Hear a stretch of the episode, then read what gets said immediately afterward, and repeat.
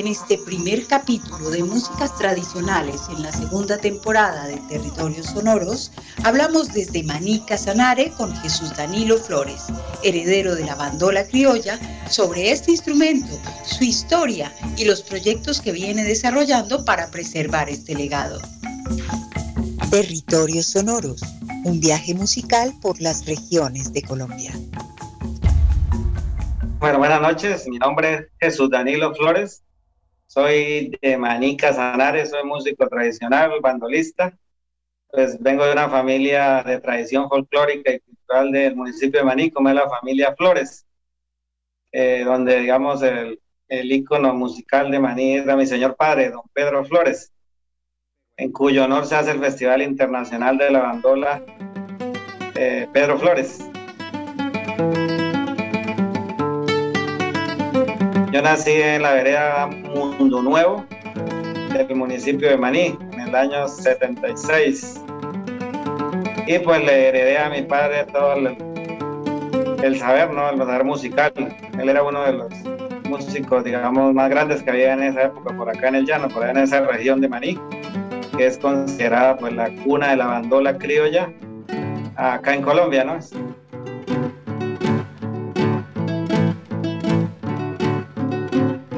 Por acá en el llano y eh, antes de, conocerse la bandola, pues los músicos tocaban era la guitarra, ¿no? Guitarra la punteaba. La guitarra o existía el requinto, el triple instrumentos de, que eran de origen pues, de la parte de Boyacá, ¿no? Boyacense. Que algunos pocos tenían acceso a esos instrumentos, ¿no? Entonces antes, digamos, de la bandola que tocaba el requinto, el triple y la guitarra y el bandolón, eran instrumentos, digamos, boyacenses que llegaron por acá al llano y se adaptaron pues, a la música que se tocaba por aquí, ¿no? Antiguamente pues Casanare era parte de Boyacá. Entonces, digamos que la bandola más o menos aproximadamente fue un instrumento que siempre estuvo muy relegado, muy nadie conocía mucho la bandola.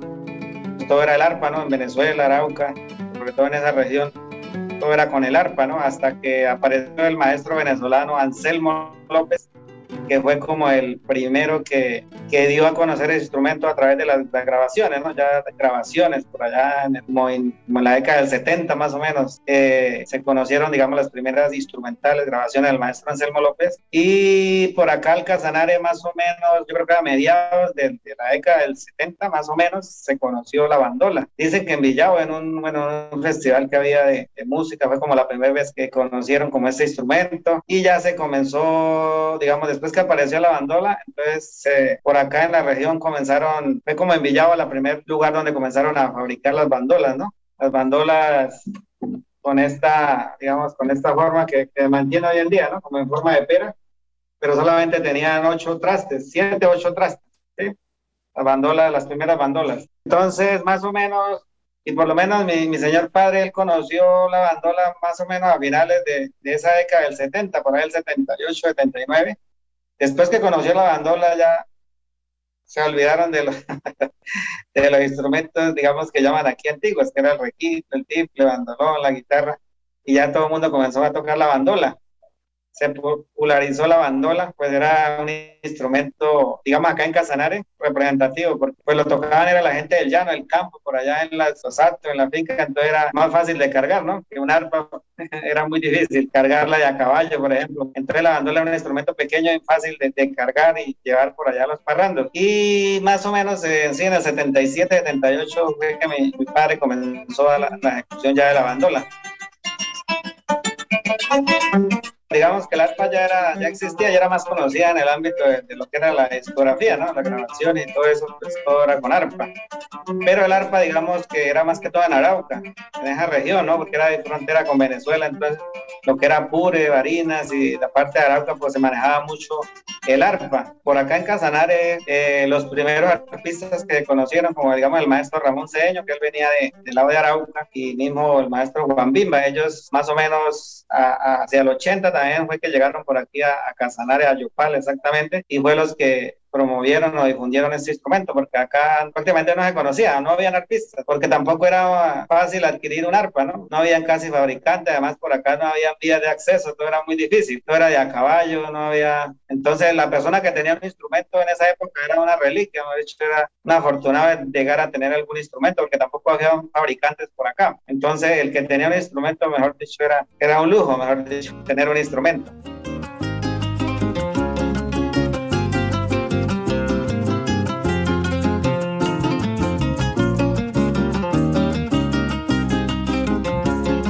Antiguamente, digamos, nadie enseñaba a nadie que aprendiera porque quería y escuchaba a otros músicos mayores, todo el mundo aprendiera aparte, solo, escuchaba por allá en un parrando, ponía cuidado y luego se ponía cuando había la posibilidad de tener un instrumento, eh, tratar de plasmar esas melodías que le quedaban en la mente para, para poder tocar, no era muy difícil, muy difícil, de hecho los, me contaba mi, mi, mi papá que el, el, papá de él, mi abuelo y eso no le gustaban que los, muchachos tocaran porque se relacionaba mucho con, con, el trago y la parranda y la vagancia. Bueno, entonces no les gustaba mucho que los hijos aprendieran.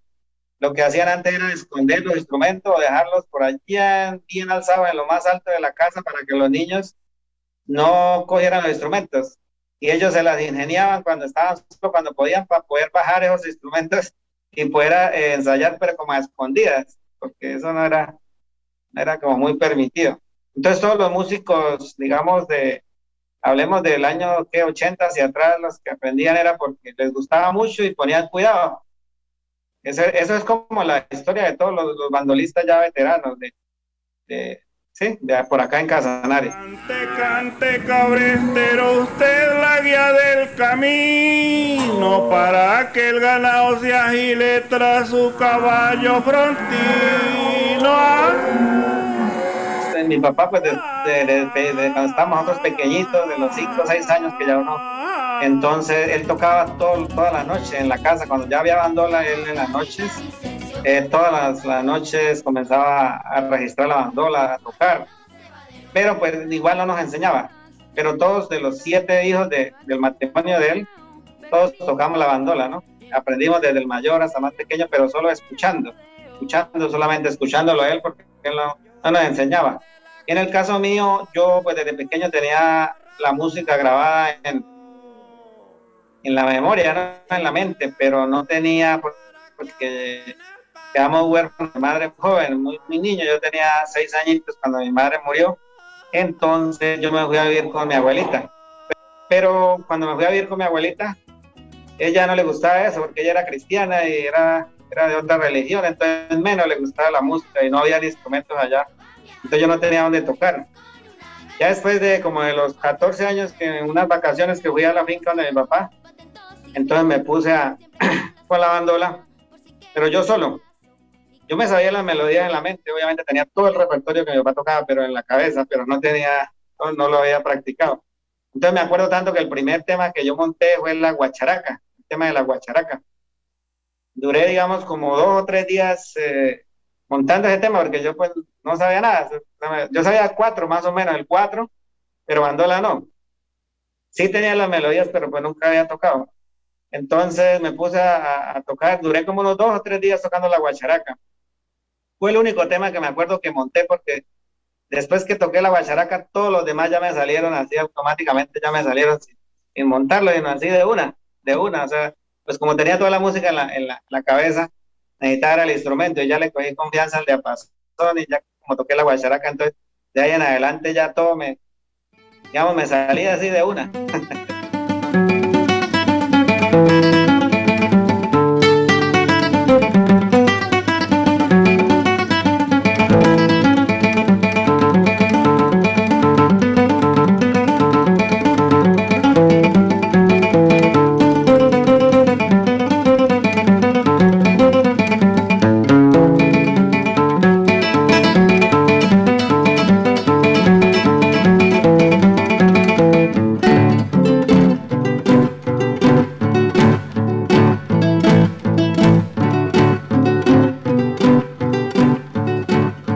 así era de mi papá, él la tocaba así, digamos, esas, esas melodías que hago ahí, esas frases melódicas son de, de como tocaba mi papá. Pues cada quien toca diferente, ¿no? O sea, dentro de la misma estructura del tema como tal, pero pues cada quien le hace su propia, la parte melódica, la hace diferente, ¿no? El 4 pues va igual el acompañamiento del mismo, pero cada bandolista tiene su propio estilo.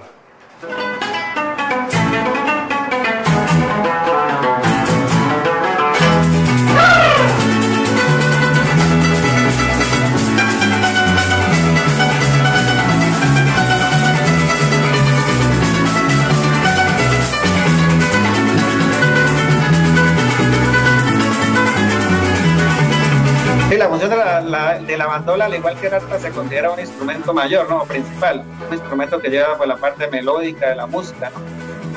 Ah, digamos que hace la misma función del arpa, solo que pues es una, una, sonoridad diferente, aunque la bandola es un instrumento como muy alegre, ¿no? Está muy asociado como al baile. La bandola incita al baile, al, al parrando, a la música, incluso más que el arpa, ¿no? Tenía experiencia en que algunas, por allá la gente criolla del campo, eh, escucha el arpa y está normal en, el parrando, en la fiesta, y suena una bandola y no queda nadie sentado, todo el mundo a bailar. Incita al baile, es un instrumento muy alegre, incita más que todo al baile. De hecho, en los festivales, que la mayoría también son con arpa como instrumento principal, siempre la parte de las parejas de baile, los concursos, los hacen con bandola, exactamente porque, porque la bandola es como más alegre y permite un mejor acompañamiento para los balseos y los zapateos, ¿no? Para marcar los zapateos. Entonces, es un instrumento muy, muy, como llama así, que incita al baile.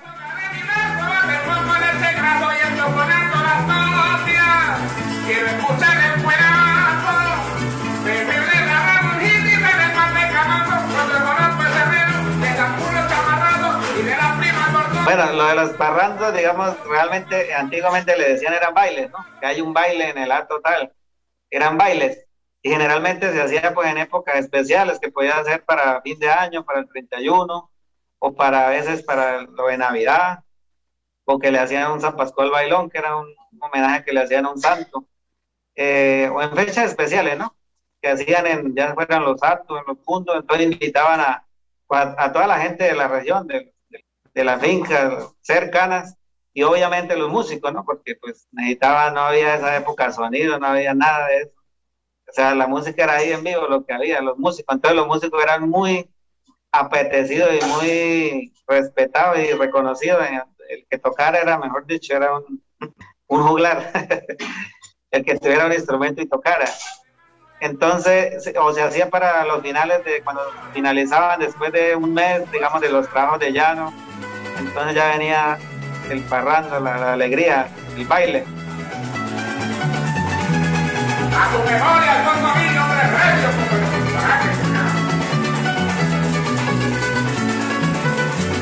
Lo importante era que la gente quiera bailara y cantara, ¿no? Porque había, pues cantaban y los que les gustaba bailar y los que hablaban, echaban cuentos, bueno, eso era pues una forma de diversión porque no había más, no había más, por eso todo el mundo ¿no? parrando, mejor dicho, había gente que se pegaba viajes de hasta 8 o 10 horas de a caballo para un baile, porque eso era algo, mejor dicho, era algo único, porque no había más, era diversión. Entonces, había mucha gente que le gustaba los parrandos y, pegaban esos viajes larguísimos solo por ir a, a parrandear.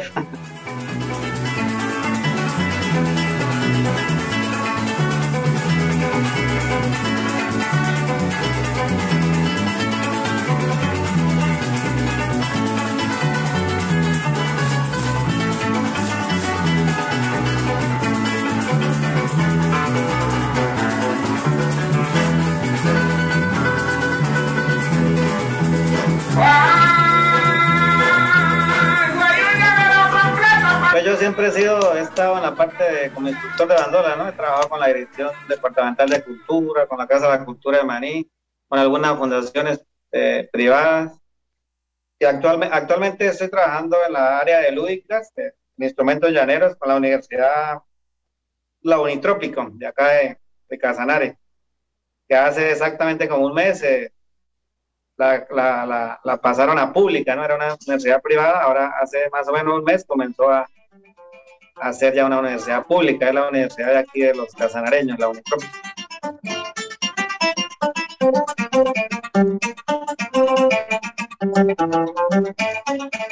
También hago parte de un proyecto que llama Mi Amigo El Llano, de una fundación privada que llama Fundación Educar Casanare, que lleva muchos años con ese proyecto en formación de coral y, formación de la parte de teatro de niños, en, niños.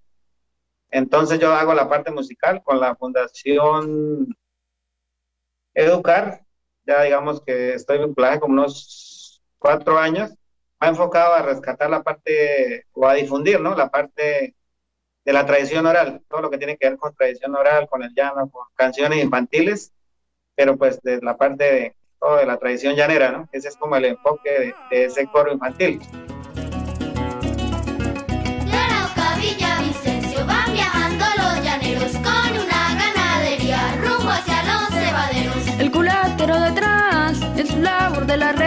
Le va cantando al ganado, pega gritos y gapeos. Y entona su copla criolla para encaminar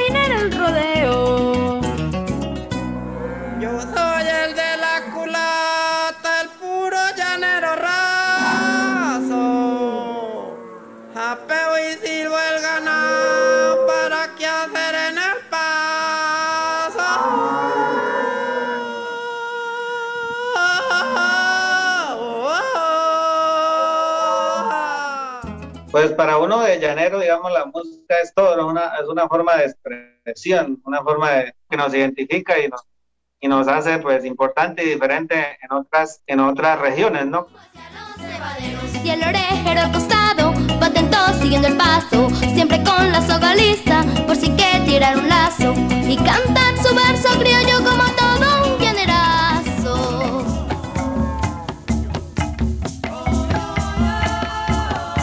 Hablamos con Jesús Danilo Flores sobre la bandola criolla en la música llanera. Los esperamos en el próximo capítulo, en el que hablaremos con los gaiteros de ovejas sobre ritmos de gaita y lutería.